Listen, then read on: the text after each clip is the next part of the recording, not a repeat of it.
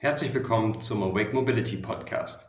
Heute unterhalte ich mich das erste Mal mit einem YouTube-Creator. Reese hat vor einigen Jahren angefangen, Videos über Transitsysteme aus der ganzen Welt zu machen. Heute hat er mit seinem Kanal RM Transit knapp 90.000 Follower und er stellt mehrere Dokus pro Woche. Viel Spaß bei der heutigen Folge.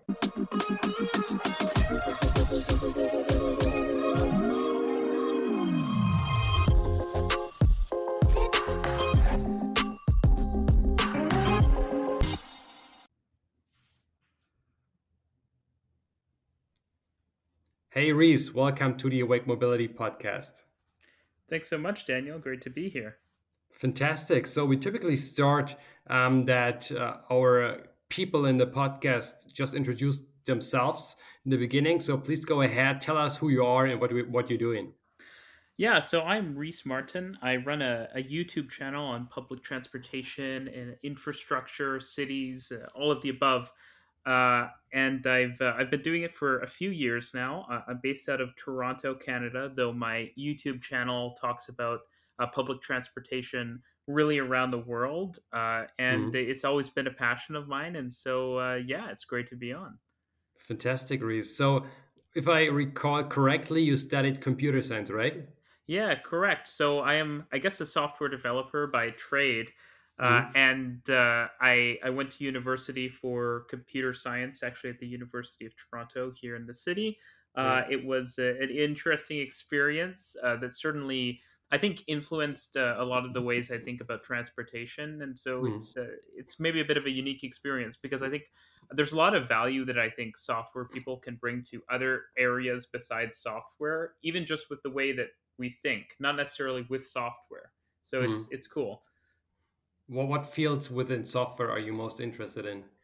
Uh, honestly, I'm I'm super interested in a ton. Uh, I love algorithms, uh, you know, data structures, uh, mm-hmm. machine learning. All of these topics are are, are really big. Uh, University of Toronto. One of the reasons that I was kind of influenced to go there was that it's a it's really quite a hub for uh, machine learning. Uh, and one of the professors who uh, is kind of associated with the university. Geoffrey Hinton is quite an icon in the space of machine learning.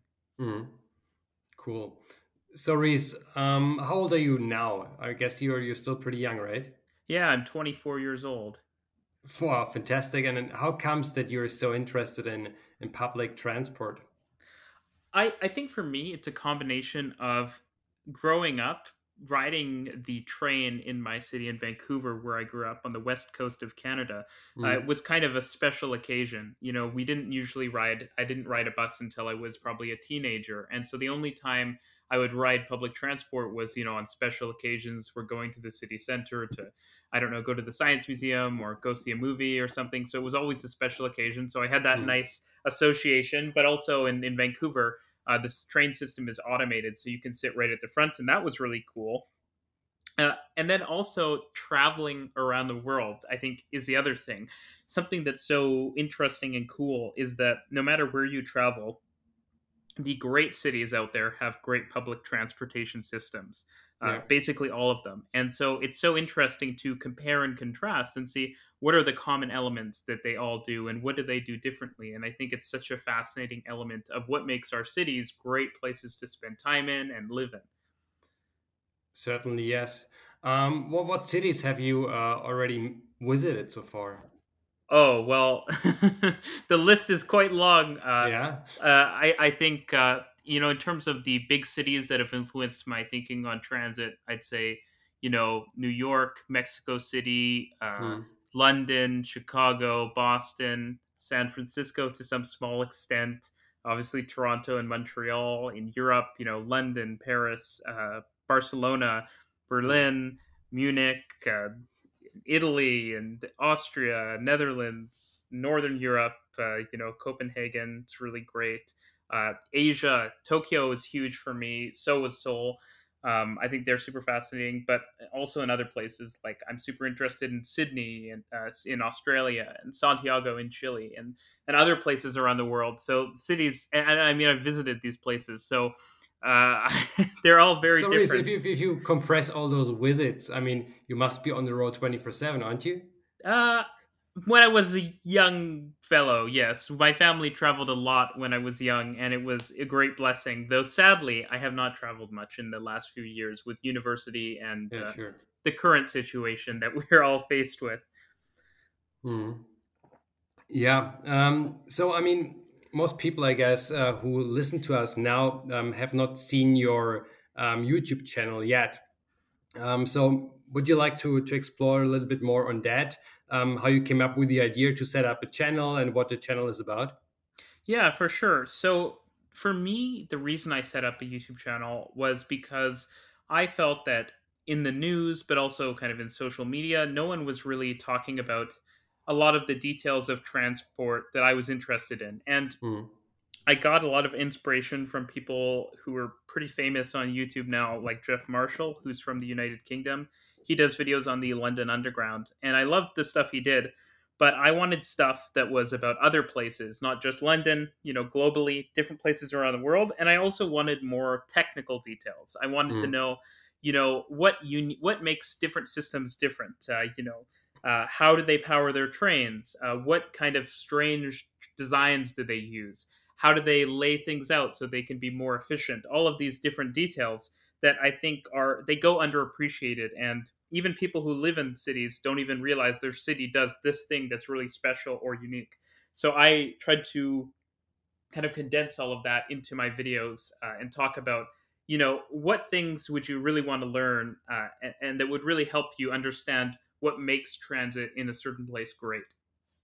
Mm, totally makes sense, Reece. So when, when I uh, watched your videos, I was quite impressed because there's such a deep level of, of insights. Um, where do you collect your, your information? I mean, not- there's of course uh, Wikipedia and, and some pages, but it's, it's very, very distinctive what you're talking about.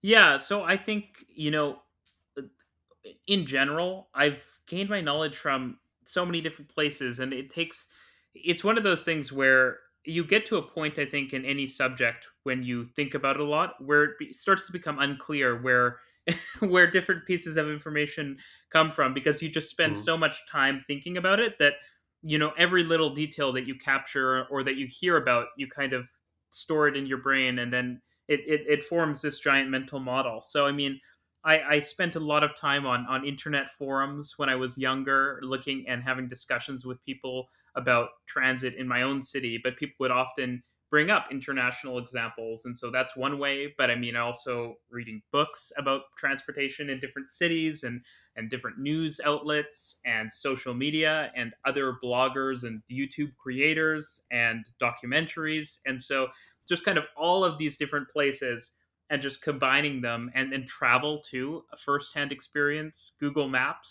all of this mm, stuff is they all provide different kind of sources uh, and, and and information feeds or channels that you bring together to get an understanding of how how cities look and how transportation looks makes sense. So one would assume that uh, public transport is a pretty much a niche market and only few people are interested in it.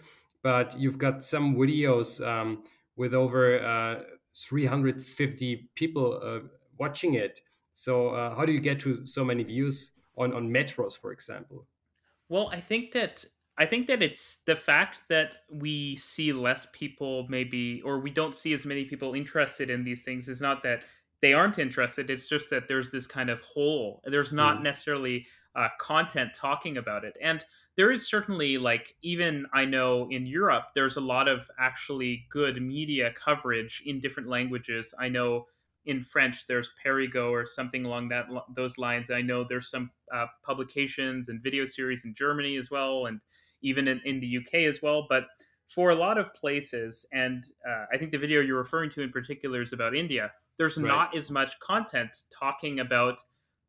There's so much impressive engineering work and the like out there, and there's no one who's making just videos, like trying to make high quality videos uh, about the little minutia of these things. And I think that's it's really unfortunate because the scale of time and effort and, and money spent to create a lot of these transport systems is immense. And and I think a lot of the time it goes totally under underappreciated. And so I think that that's that's what I try to shed some light on is just how interesting it is. And I think that people when they when they understand uh, how incredible it is to live in a city where public transportation is good, they start to want that for themselves in their own city, but they also want to look at other cities and say, hey, what do they do? How can we take those ideas and bring them home and, and use them in my own country or city or town?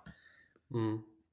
Interesting. So, is uh, YouTube your premier channel to uh, publish uh, content, or do you also focus on on TikTok or Instagram or other platforms even? So yeah, I mainly use YouTube. I do have Twitter and Instagram uh, as well. But for me, the thing about YouTube that's so great is I can make these sort of short 10, 20 minute documentary style hmm. videos mm. almost where I just talk about a specific topic. And the great thing about YouTube is it's super accessible. You know, it's it's very international. It's available in tons of different countries, uh, so there's a wide audience. I can make a 20 minute video, and that's something that you know Instagram, TikTok, they don't let you do these longer form uh, yeah. videos, and and for me, that's just my style of content. I think there's definitely potential for shorter form, but uh, for me, it's it's a really perfect medium in that sense. Uh, and it, it lets you just kind of talk about a topic in really great depth and then just do something totally different the next day. And I think that's what makes it really cool. I see, I see. So, Reece, you, you just said you do these uh, 15, 20 minutes long videos on, on YouTube. Can, can you walk us through the uh, scripting process and then publishing as well? So, what does it take to produce one single video until it's online? Yeah, for sure. So I'm gonna I gotta say that I have a lot of different styles of videos, and each one has a different process behind it. But the type mm-hmm. of video I think is the kind of that got the most interesting process behind it is kind of my explainer videos, where I talk about, for example, the London Underground, or I talk about uh, high speed rail in Japan. I basically take look at some sort of system, and I just yeah. try to, in 20 minutes, let me explain to you every basic piece of information you need to start to talk about this thing. So for that, uh, it usually starts with uh, you know some basic outline of a script. I have the main points and things I want to think about. Uh, I, I, then go and I write a script. You know, it's usually 10, 15,000 words. It's, you know, again, a lot, fairly long script. Uh, then I have some people review it, read it, edit it, uh, maybe pare it down, fact check, and the like. Uh, once that's been done, I record the audio for it. Uh, and after I've recorded the audio, I, you know, I edit the audio. That in itself, it's, it's a 15, 20 minute video. That's going to take a few hours because you, when you're actually going through and editing a video or audio, you think that, oh, it's only 15 minutes, so it should take like 15 minutes to edit. But the thing is, you go over the same section several times that when you're editing it. So yeah. it really blows up the time it takes to, to edit stuff. And so once I'm done audio, I, I bring in the video elements and usually it's a few passes over. So I've insert the basic pictures and maps, but then I do animations, I do transitions, I do different visual effects, and that takes, you know, several rounds. And so I would say all in all, you know, an average video of that style is 100 hours of work probably, and then to publish it, you know, is a few more hours of writing up, you know, a description, uh, doing stuff like sh- uh, adding links to the other videos I reference uh, mm. and things like that. So, so there's a lot of work involved in making one of these videos for sure. Yeah. Would you consider it already as your full time job? Uh, yeah, it, it is actually. I in the last year or so, uh, it, it it's it basically started to be it, it's it's a strange job because it doesn't have any defined hours and it's entirely yeah. kind of I am at the mercy of the audience, which is is cool but difficult too because you know you don't have a boss with YouTube. The boss is just the numbers. You know, if sure. people like this, I make more of this. If people like that, I make more of that. And and so it's a very unique and unusual experience. But you you get exposed to things that you don't otherwise. You get a lot of sense of what people are thinking because you know you have hundreds of comments on every video, and I try to read most of them. Uh, so it's interesting. Fantastic. So I suppose you also look at the analytics and and you think about okay, I have a thirty percent audience from uh, this area of the world, uh, twenty five from there, and, and then you tailor towards those different audiences. Well, yes and no. Uh, as it turns out, my audience is pretty globally split up. Hmm. But the thing is, uh, as it turns out, when I make a video about a place, it just that becomes more of my audience for a time, and so that's kind of how my audience has grown. So I make a video about Germany, and a bunch of uh, German folk come on and start watching my videos, and so they become a bigger percentage. And then I make a video about a different country, and then they are added, and so it it sort of adds up in that way. And the thing that I'm happy about is is the international nature of the audience because I think that in transportation and in many fields we aren't international enough. We don't we don't look and say like what is the best practice from every place in the world and what can we take and learn from other places because I think that that is really that's where you get the best ideas and uh, and the best solutions to problems. And so I think that's always been a aspiration for me is I don't want to have people just saying, "Oh, I'm only interested in the city because I'm from this city." I want them mm. to look at a city on the other side of the world and say, "Oh, this is still interesting because I can learn something from it." And I could take those examples and make my own uh, system in my own city better. Totally makes sense. So, Reece, you've done uh, many, many different videos already. What cities impressed you most, and um, what videos did you enjoy doing the most? So my favorite city, probably in the world, is Tokyo. I just think the extensive public transport network in Tokyo mm. is fascinating, but as well just the the scale of that city. I mean, Tokyo is 30 million people, which is as large as Canada, basically. I mean, Canada's larger than that, but it's it's crazy to have that many people, you know, a country worth of people in a single city, and I think that that makes it fascinating. And so I made an entire video talking about every single rail uh, service in in Tokyo, and you know, there's over a hundred different rail lines uh, operating in Tokyo.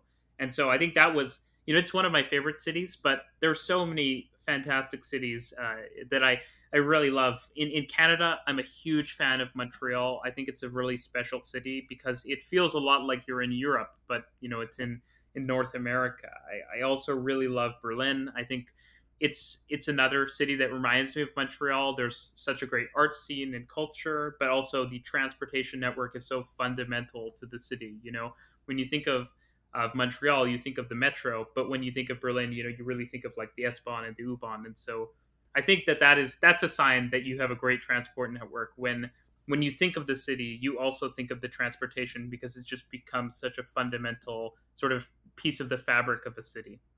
Sure. So you're based in North America now. Uh, I'm based in uh, Europe in Germany. How do you compare those two continents?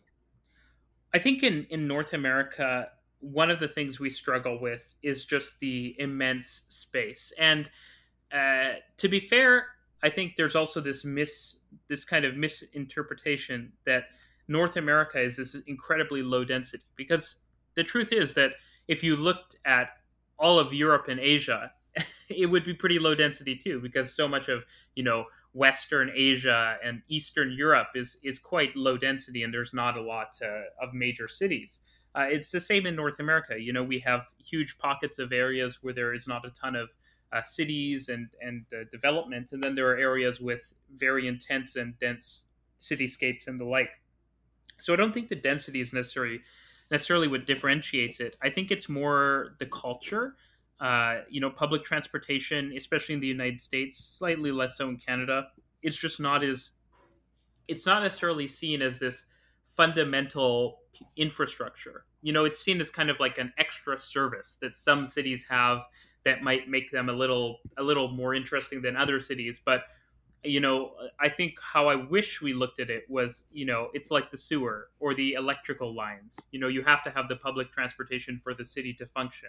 Uh, and so I think in that way, we have a long way to go. But I think there's a real change in, in the younger generations in thinking about public transportation.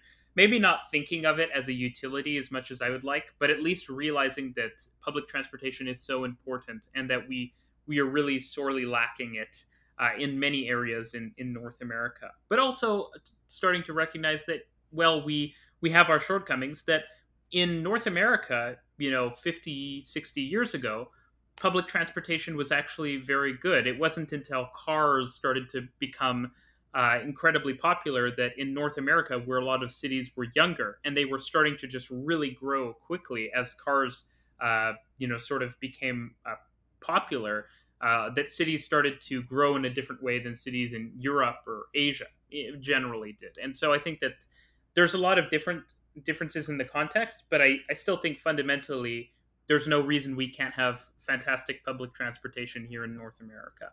Mm. So, do I hear it correctly that you're saying in the past few decades, uh, cities were developed around uh, the usage of, of passenger vehicles? So, that they were like really popular, and based on that, cities were designed.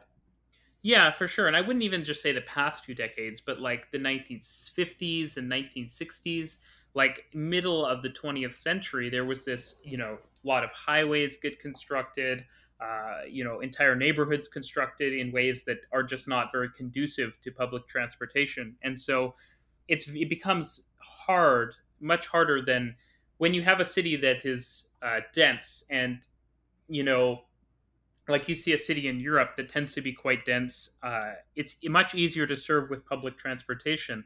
It's a lot harder when your city just doesn't look that way. And so, something you really notice in in North America is the older cities. So the cities on the East Coast, where kind of the the immigrants first uh, uh, settled in, are tend to be the cities with the highest public transportation use, and a lot of them don't look that different from Europe. The trans- public transit use is still lower, but it is a lot closer. And that's because those cities look a lot more like European cities and they're a lot more adapted uh, to the type of public transportation that we're really good at building, you know, train lines, trams, and that sort of thing. Yeah. So if you compare those different modalities, what what do you say um, is the most popular uh, mode of transport? Is it buses? Is it trains? Is it subways? Is it whatever?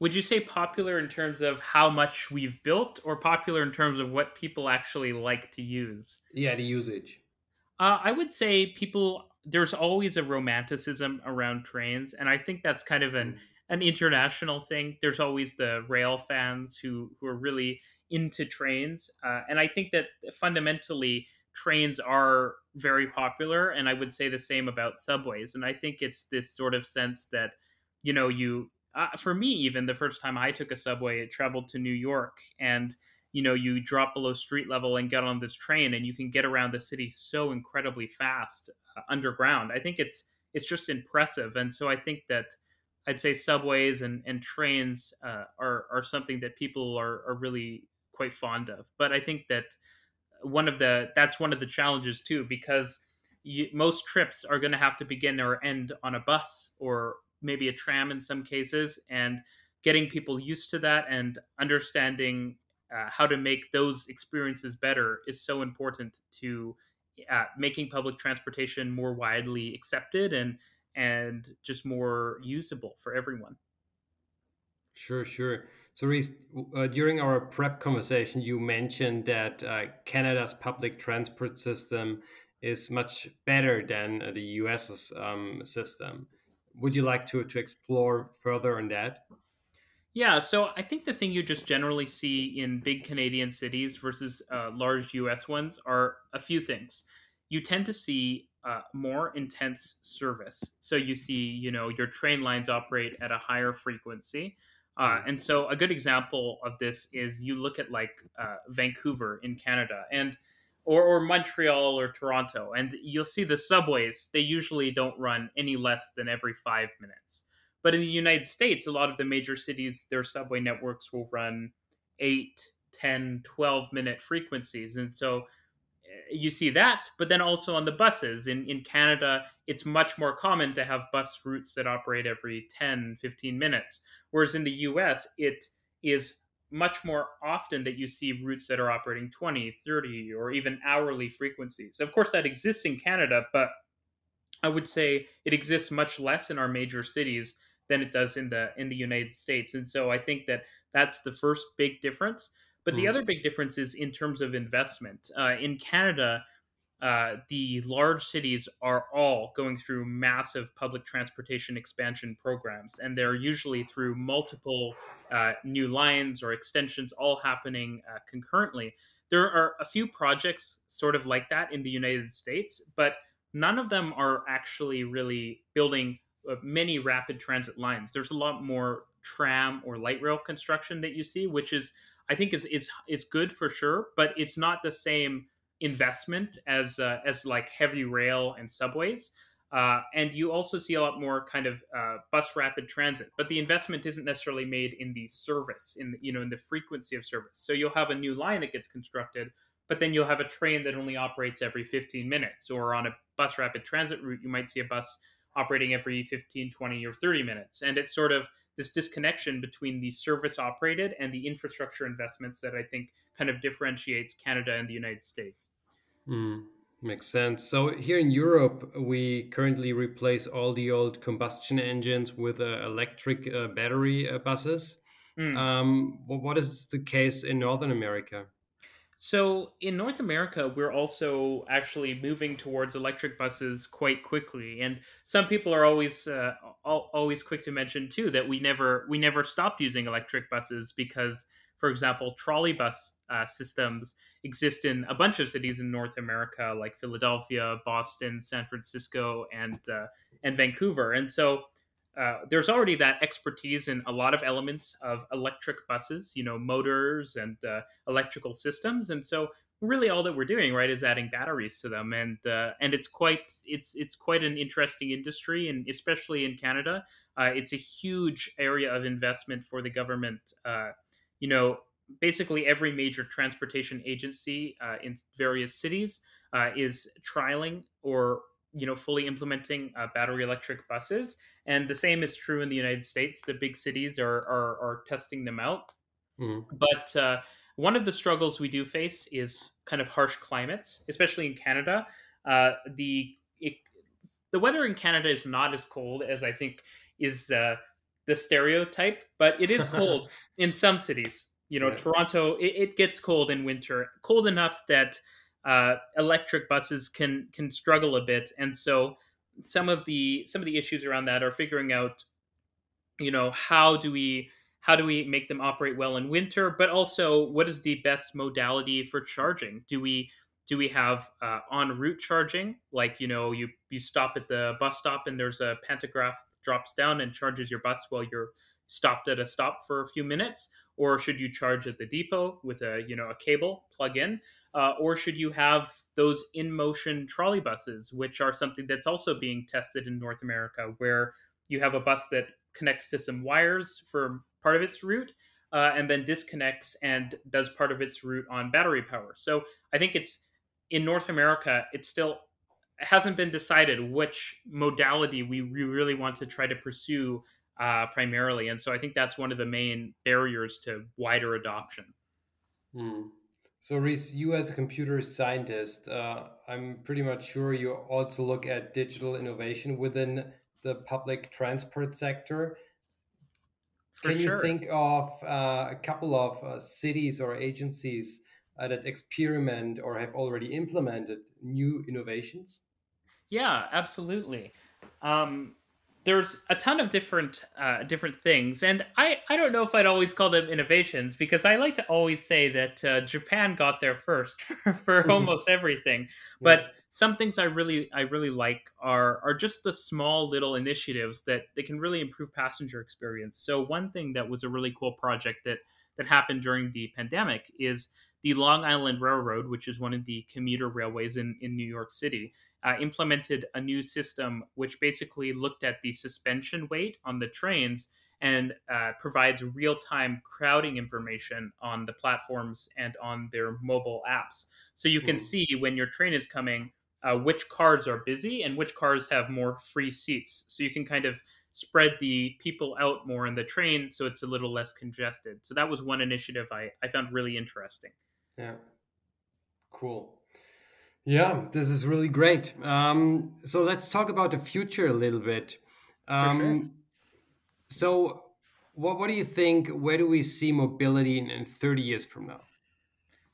I think that it will be a lot less focused on, uh, you know, on private cars, especially in North America. But I think around the world, I think uh, there will be less of a desire for people to own or kind of possess a car. And because I mean, and I think this is underappreciated in a lot of uh, places, especially in North America, globally, a lot of people still own cars, Europe and Asia included. And uh, maybe there's less cars per household, But I think the question is how do we move beyond having a car uh, at our house or apartment? How do we make it so that if you need a car on one day, you can have a car. And if you need to ride a bus, you can ride your bus easily. Uh, and if you don't need mobility, these mobility options, you have other mobility options. Really talking about how do we tailor the mobility that's available to people to the trips they need to make, so that we can give people the most efficient form of mobility for the trip they need to make. If you're going you know if you're going to go get dinner you don't need a, a van and if you're going yeah. to if you're going just uh, down the street you don't need a bus you can just walk or, or take a, a bike very true so do you think we will have mobility tickets uh, where we can use all types of uh, transport or what will it be like I definitely think that that's that's something that we we need to be thinking about and and I I don't know what it will look like. I think one interesting program has been Austria's climate ticket. Mm. Uh, the the where they're basically offering nationwide public transport uh, for a low fee, uh, you know, on a daily basis. I think that things like that are very interesting initiatives, but I think we have to go beyond that. We have to say we have to look at all mobility. So as I mentioned, you know, uh, if I want to go to IKEA, uh, maybe I need a I, I need a van one day. Uh, mm. If I mm. want to get a bed or some large object that I don't want to drag onto the train or bus, and so I should be able to, without having to go out of my way, uh, use my phone or my transportation card to pay for uh, uh, a shared vehicle or maybe a shared bike if I want to go for a, I want to bike somewhere, and then you know easily seamlessly be able to use these different modes for my different trips without having to uh, do different type of payment systems without having to have multiple accounts. I think lowering the barrier to entry and making it a more seamless experience is how we help people use these options. Yeah totally makes sense so uh, let's talk about next year we are almost done with uh, the year 2021 um, what are your plans for the upcoming year Reece?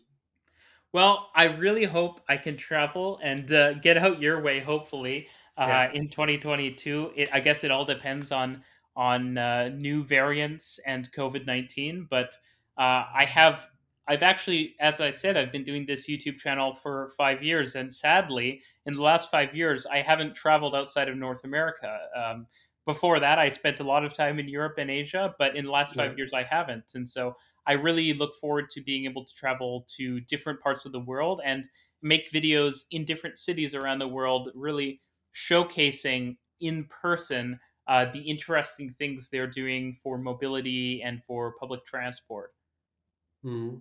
Yeah, so maybe we can also set up something here in Munich so that we uh, fly you in and uh, do a great shooting in Germany. Yeah, that would be fantastic. Fantastic, Reece. So thanks a lot for being here in the podcast. Um, last thing, how do people uh, how, or how can people see your videos on, on YouTube? What's your handle? How can they find you? Yeah, so uh, my handle on Twitter is at RM Transit. Same uh, on Instagram and on YouTube. The channel is just called RM Transit. Uh, it'll be the first one you see. Uh, so yeah. Fantastic. So we will also put a link into um, the podcast uh, description. And uh, thanks for being here in the podcast, Reece. Uh, I'm, I'm very excited to see your future episodes. Take care. Thanks so much, Daniel.